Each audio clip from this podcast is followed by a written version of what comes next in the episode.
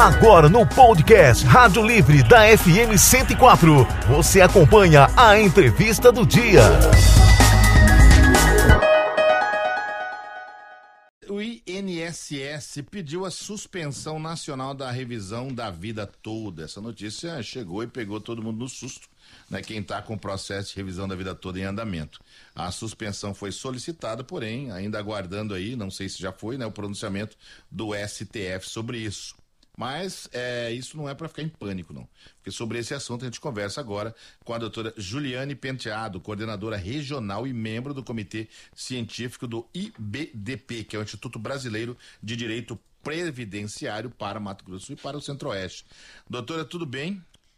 Bom dia, bom dia, Joel, bom dia, Eva, Kelly, a todas, todos, todes, é, tá. ouvintes. Tá... Eu estava acompanhando. A confusão, danada.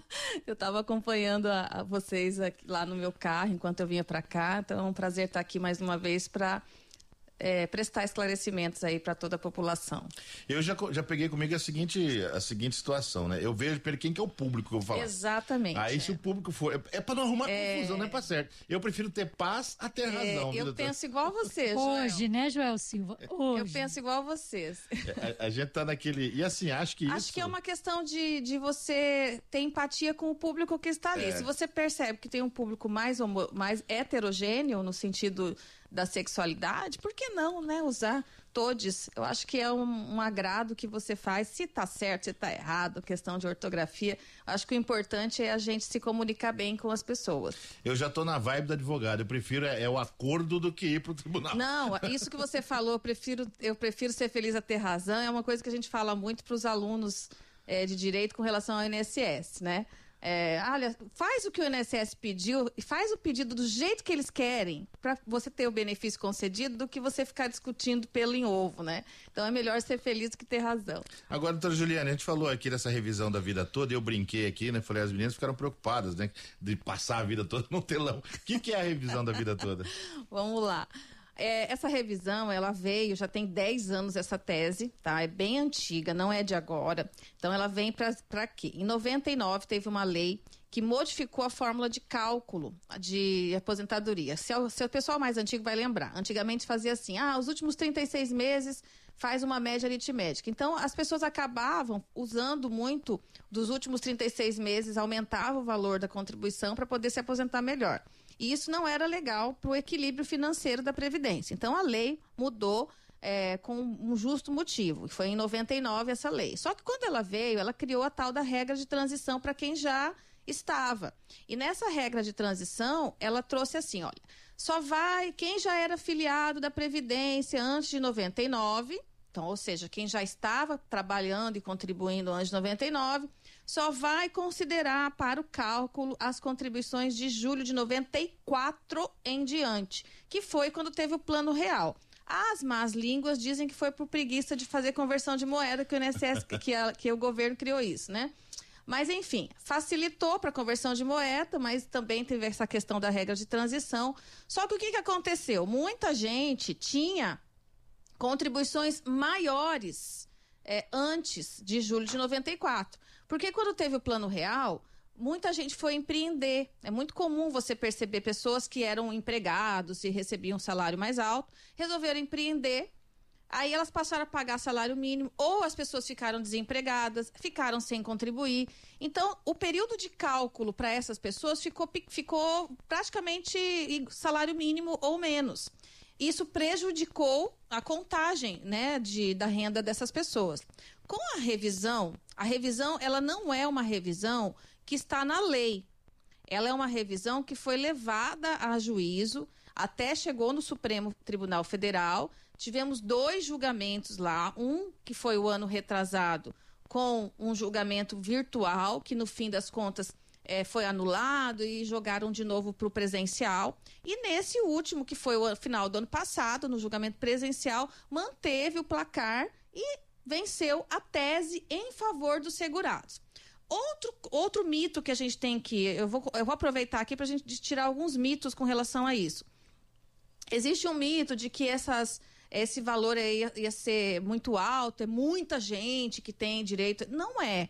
Não é. Na prática, de 10 pessoas, três vão ter direito, porque o direito pode ter para todos nós. Só que ele só vai ser vantajoso se tiver de, de fato um aumento na renda. Então, por isso que tem que fazer cálculo. Se houver vantagem econômica, que você vai fazer a revisão. Se não tiver vantagem, nem entra. Claro, você vai diminuir o valor da sua aposentadoria. Outra coisa, não é só para aposentadoria, é para pensão, auxílio doente, qualquer tipo de benefício que a pessoa tem, esteja ou tenha recebido e teve esse cálculo dessa forma. Outra coisa também, só vale para quem se aposentou nas regras antes da reforma. Quem se aposentou pelas regras depois da emenda 103/19, que já foram as regras de transição, também não vai ter direito, porque já entrou uma outra forma de cálculo, tá? Então, tem muita coisa. Agora, tem muita gente falando, sabe, pessoal, que ah, eu nem vou, eu não vou entrar com essa revisão porque vai cortar meu benefício. Não vai acontecer isso. Não vai acontecer isso, tá? E sobre o que foi perguntado agora, enfim, é, o, o INSS pediu a suspensão, mas na verdade ainda não foi concedido. O Supremo ainda não se manifestou sobre isso. Então, o que acontece? as pessoas podem continuar buscando seus, seu mas, direito. Mas vale a suspensão? Ainda não bateu o martelo Supremo. O, o que, que eles alegam? Eles alegam que eles não têm é, dinheiro para adaptar o sistema, eles alegam que tem que esperar o, a publicação do acordo. Porque, de fato, é, em, quando teve o julgamento, esse, esse acórdão, que é, vamos dizer assim, o resumo do julgamento, para quem está nos ouvindo, ele não foi publicado no Diário Oficial ainda. E só teria validade, a princípio, quando ele fosse publicado. Mas isso não impede as ações que já estavam em curso de irem tramitando. Então, de fato, quem já está com ação em curso, essa, essas ações a gente já tem buscado movimentar para que o juiz já determine que o INSS faça a revisão, pelo menos imediata, não para pagar os atrasados, mas do valor mensal né? E é por isso que o INSS veio de novo. A gente brinca que isso é o tal do jus esperneandi. Não tem mais o que fazer, porque já foi julgado. Então, ficar protelando isso aí só causa susto para as pessoas mesmo que estão acompanhando, e ver uma notícia dessa, fica meio preocupada, aí para tudo, Aí tem aquela pessoa que pensa assim: não, eu não vou entrar porque vai acontecer um problema no minha, meu benefício. E não é bem assim. Fala, é. tá para sair, vai é. fazer. São 7h45. Quem tá no nosso escuta também é o Adriano, o Adriano Farias. Voltou sempre no YouTube assistindo aí. Antes da, da, da, das perguntas, né? A Eva Regina e a, e a, Kelly tem perguntas a respeito do tema também. Mas eu, eu fico pensando aqui o seguinte, doutora Juliane, por que, que é tão difícil? É, a gente conseguir comprovar né, essa, essa questão do, do tempo de trabalho. Né? Tem gente que perdeu a primeira carteira de trabalho, vai achar onde? É, não, não sei se o Brasil já entrou. Né, ou vai entrar algum dia para um único sistema em que você tenha lá o, o, a gente vê nos filmes aí o cara fala quando prende alguém número do seguro social pronto né? O americano uhum. falou esse número, ele já sabe a carteira de habilitação, já, já sabe, sabe a vida inteira dele, É, a né? vida pregressa. Eu não sei se nós brasileiros não gostamos muito de mostrar, mas quando que a gente chega nisso, né? Quem perdeu a carteira de trabalho, quem a firma faliu e não depositou INSS, essa coisa toda. É, isso, na verdade, isso é um problema da, da, do, do, tempo passado que ainda a gente precisa re resolver, porque o CNIS, que é o extrato de contribuições do INSS, era para ser assim. A tendência é que agora, a partir de agora, ele fique realmente com as informações corretas. Tudo isso é uma questão de fiscalização, de, de problema que tem que ser resolvido no ato, né? Por exemplo, o empregador não passou, não, contribu não pagou no, no tempo, pagou atrasado, cabe aos órgãos da, de, de fiscalização buscarem corrigir esse erro no tempo, no prazo legal, porque senão a coisa prescreve, realmente a empresa fecha. Essas pessoas que estão com contribuições, porque no, nesse caso de revisão da vida toda, é uma coisa que a gente sempre pergunta para o cliente que nos procura. Olha, o que, que você trabalhou? Vamos abrir seu quinis.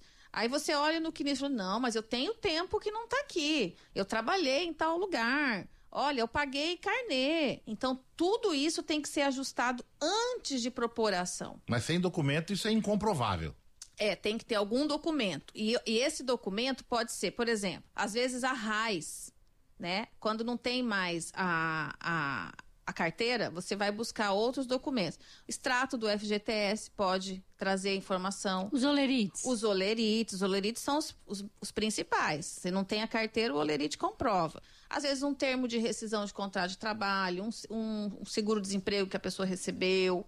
É, então, tem, um, um com o próprio contrato de trabalho, às vezes, um trabalho temporário, às vezes a pessoa tem uma nota. Se, é uma, se ele é um profissional liberal, é, alguma, alguns documentos que podem comprovar que aquele tempo existia uma atividade remunerada. E fotos, doutora, de repente? Foto não vai servir, porque assim, foto não comprova exatamente, ela pode corroborar, vamos dizer assim, ela pode juntar com outra coisa. No caso do Joel aqui, ó, filmado ah, todo é, dia. É, no caso, no caso do, do Joel tem data. O problema é se a foto não tem data, né? Então fica difícil você colocar ela no tempo.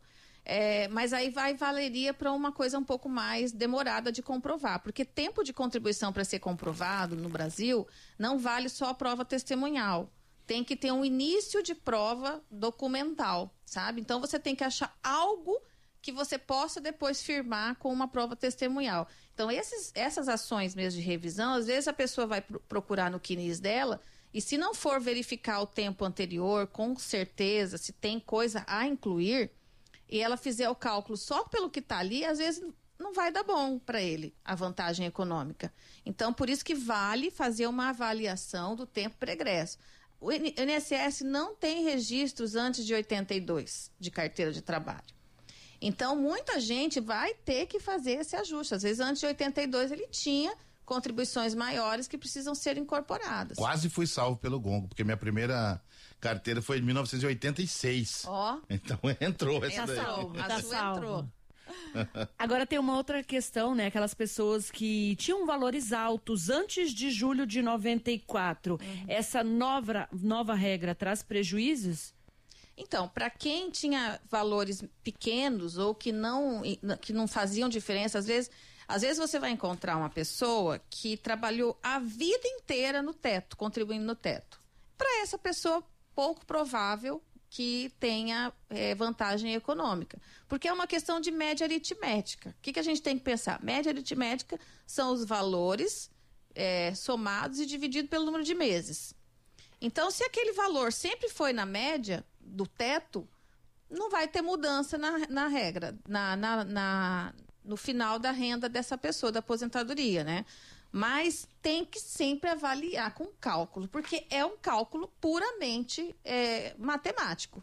Tem que fazer esse cálculo antes. E essa avaliação do que, que de fato estava sendo incluído ali no, no CNIS, que é o, o extrato de contribuições, se realmente o INSS está com aquele extrato é, fidedigno, né, de fato, com a vida real do, do segurado. Doutora, mas uma pessoa mais leiga, com um pouco menos de, de aí, acesso a todas essas informações, o que, que ela faz? Para onde ela vai para fazer esse cálculo, para Tem que procurar um advogado previdenciarista, tá? Tem que ser uma, um profissional é, advogado, não adianta procurar contador. contador, porque essa é uma análise jurídica, tá? É uma análise jurídica, que você tem que avaliar aquilo que entra, o que não entra, é, é, fácil a gente explicar assim, porque tem detalhes que, que é, é para o leigo é difícil de entender. Mas precisa fazer uma análise jurídica e o cálculo. O previdenciarista, o advogado que atua com isso, ele sabe fazer esses cálculos, né? Então, você vai fazer essa análise. Caso seja desfavorável, você vai avisar: olha, não vale a pena entrar com esse, essa ação porque não teve vantagem para você, ou a vantagem foi muito pequena. O, o, site do INSS, por exemplo, lá tem o meu inss.gov.br. É, então, quem tem carteira depois de 1982, de repente tem todas essas informações aqui dentro, pode verificar, pode ir atrás para de repente revisar, complementar elas? Isso. Se a, se a pessoa que está nos ouvindo, ela tiver o login, você tem que fazer o login do Isso. INSS e a senha. Qualquer pessoa tem que ter esse acesso. Gente, uma coisa que, muito importante que eu vou colocar aqui, você que está ouvindo, por favor, quando fizer o seu login, não coloque e-mail e telefone de outra pessoa. Coloque o seu e-mail e o seu telefone, porque se você esquecer essa senha, você vai colocar lá, esqueci a senha. Aí o, o, o, o e-mail, que o sistema vai mandar para o e-mail ou para o celular da pessoa que cadastrou. E você não consegue mudar. Aliás, conseguir consegue. Mas Essa questão do, do, cadastro do GovBR, né? Que muitas pessoas pedem para que outros façam. Exatamente, outras pessoas façam. Mas se a outra pessoa fizer, não tem problema, desde que ela coloque o seu celular, o seu e-mail. Feito isso, você vai ter uma senha e você vai achar lá extrato de contribuições. Confere, você abre o seu próprio extrato e vê. Isso. Olha, tem, tá tudo certinho os vínculos estão todos fechados, aqui reflete a minha verdade. Então, beleza. Se não, você precisa fazer essa correção também. Aí é, é importante que se faça, procure um advogado para isso. Doutora, estamos aqui falando sobre essa, essa revisão da vida toda e essa pergunta é, é até pertinente, né? As pessoas precisam, então, é, como diria o, aquele meme, né? Quem não souber não entra, não. É. Sem a ajuda do profissional. É, muito é. difícil, né? É, não dá para fazer. Primeiro, assim, que depende de fazer uma ação mesmo, né? A princípio, a, o INSS tinha lançado, no, acho no começo desse ano mesmo, aparentemente um requerimento de revisão da vida toda. Mas o que, que acontece? Você pode fazer qualquer revisão no INSS no âmbito administrativo. Você pode fazer pelo mesmo pelo site, pelo portal. E qualquer revisão você pode fazer. O grande problema de a pessoa fazer sem a orientação de um profissional é exatamente fazer errado.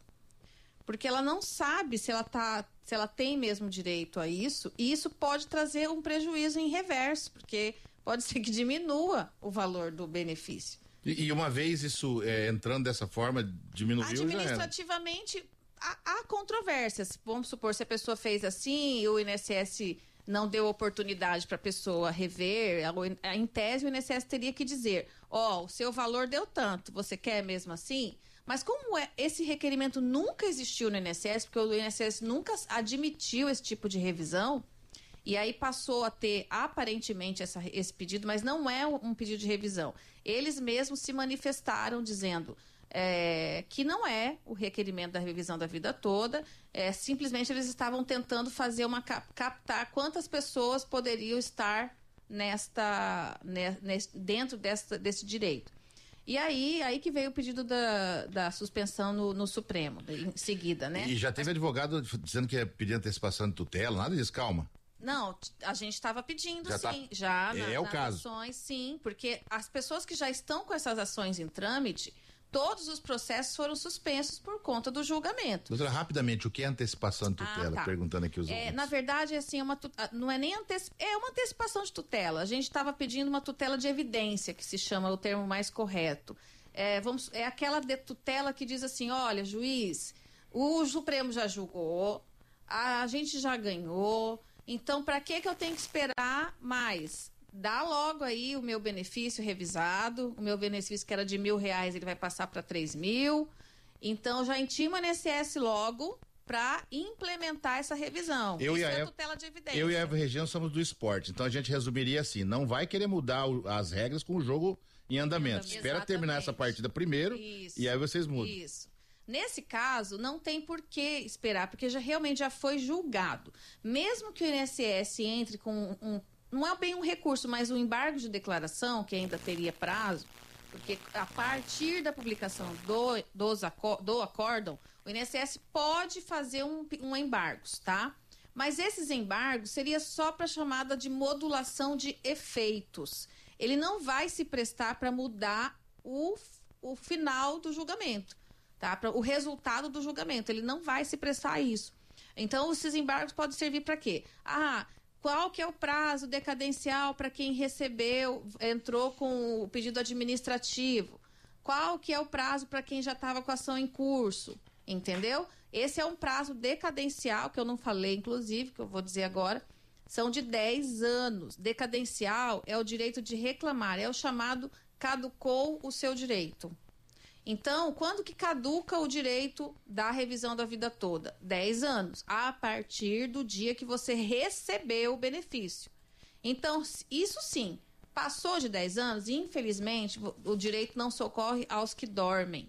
Você dormiu, não entrou com a sua ação e você não vai poder mais reclamar. Aí não tem o que fazer realmente. Por isso é que a gente tem usado muito dos meios de comunicação para alertar as pessoas para que elas busquem, porque se elas deixarem passar o prazo de 10 anos, não vai ter o que fazer. Aí não tem advogado, não tem ninguém que pode resolver isso aí, tá? Porque passou o prazo, que é o direito mínimo, é o prazo mínimo de 10 anos para que você reclame essa revisão.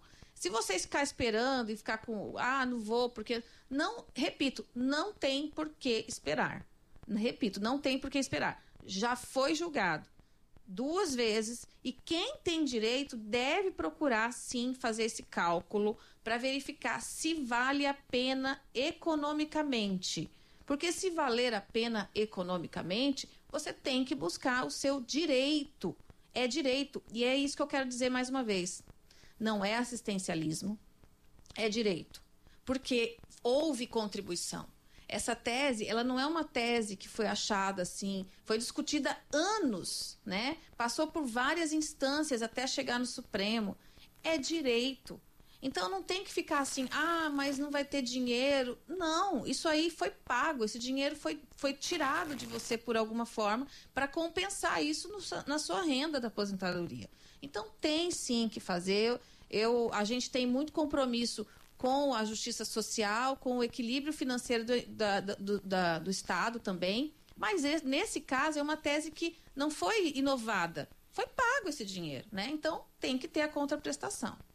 Doutora Juliane, obrigado pela sua participação conosco aqui e as redes sociais, para quem quiser informações, seguir, ah, contato. Tá. Eu tenho, eu tenho um canal no YouTube, é, Joel. Eu, Como é que é? Juliane Penteado. Eu tenho um canal no YouTube que eu gosto de trazer vídeos de esclarecimentos, assim, tirar um pouco esses mitos e tal. E eu gosto de chamá-lo como o canal da educação previdenciária. Então a senhora é uma produtora de conteúdo? Ah, acho que sim. é sim, é sim, das boas, porque eu já conferi.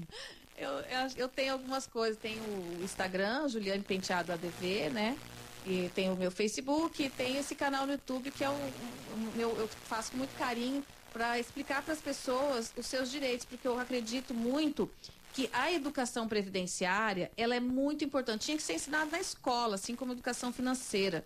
Porque há muito mito, muita, muito, muita falta de conhecimento sobre isso. Até para uma pessoa saber que ela pode buscar um, o seu direito através de um profissional, ela precisa ter essa educação previdenciária. Então, fica o convite para quem quiser aprender algumas coisas. Tem vários vídeos bacanas lá. Você conferiu a entrevista do dia no podcast Rádio Livre da FM Educativa 104.